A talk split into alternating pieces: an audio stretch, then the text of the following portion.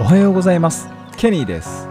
この番組では北海道から輸出を行う小さな企業が世界に向けて大きなチャレンジをしている様子をお届けしております。番組への質問や感想は Twitter や Facebook でお待ちしております。それでは今日も行ってみましょう。北海道から世界の食卓へ。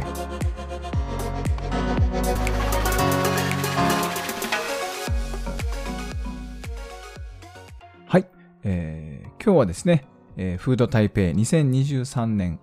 2023が、えー始まっております今日から、えー土曜日まで、えー台北の国際展示場で開催しているので、あのぜひ来ていただければって、皆さん日本にいらっしゃるかもしれませんけど、はい。えーっと、今日のテーマはですね、えー展示会は、えー名刺収集と商談をというお話をしたいと思います。はい。えー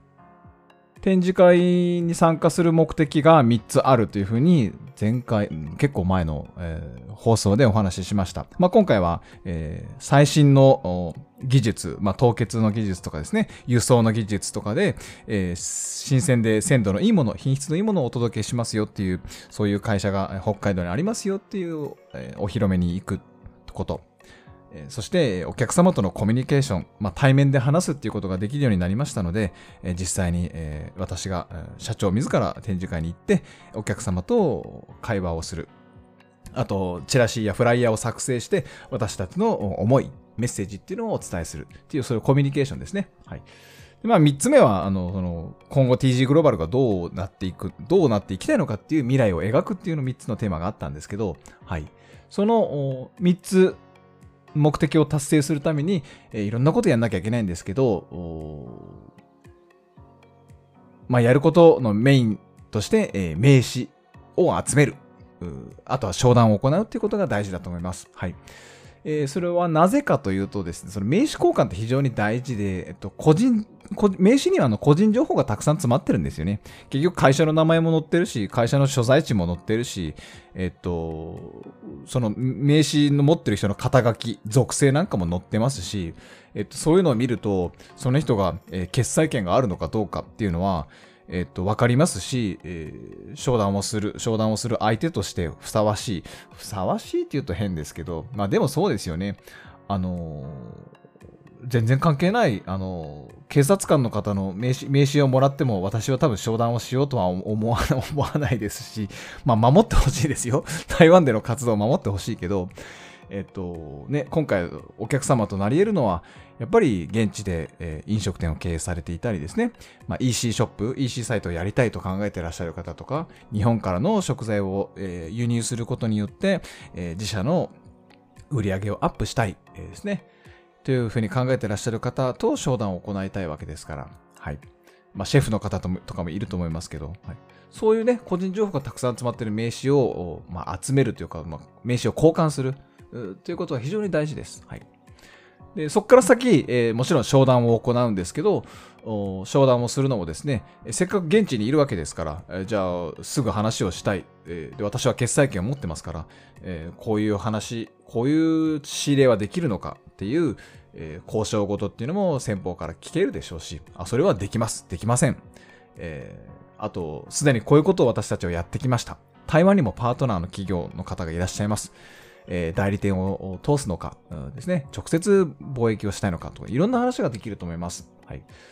えーなので、商談まで持ち込めばというか、商談になればいろんな話ができるんですけど、なかなかですね、その、まあ、ブースに立ち寄って、へえ、北海道なるほどね、なんか、ホタテとかカニ美味しそうだな、まあ、ちょっと試食してみようかな、美味しいな、へえ、で、終わる方も多いと思うんですよね。はい。で、あと時間がない。なかなか面談、商談を行う時間がなかったりするかもしれませんけど、えっと、やっぱ伝えたいことって、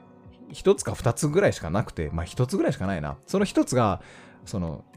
TG グローバルという会社、弊社がですね、その、ちゃんとしてる会社だよっていうことなんですよね、実は。それって結構、えーまあ目に見えないことなんですけど、この取引する会社がちゃんとしてる会社なのか、まあもちろんその存在してるっていうことも大事ですけど、その、取引をしたいと思える相手なのかどうかって思ってもらえるってすごく大事で、はい。そういったところってこう細部から出てくると思うんですけど、えーっと、相手も、だって逆の立場でもそうだと思いますよ。なんか全然ポスターも何も貼ってなくて、名前だけがなんかこうね、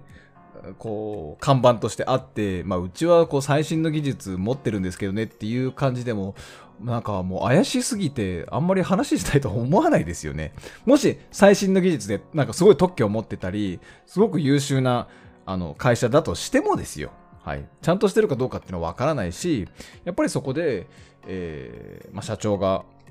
あの、ちゃんと自分の顔で、自分の顔で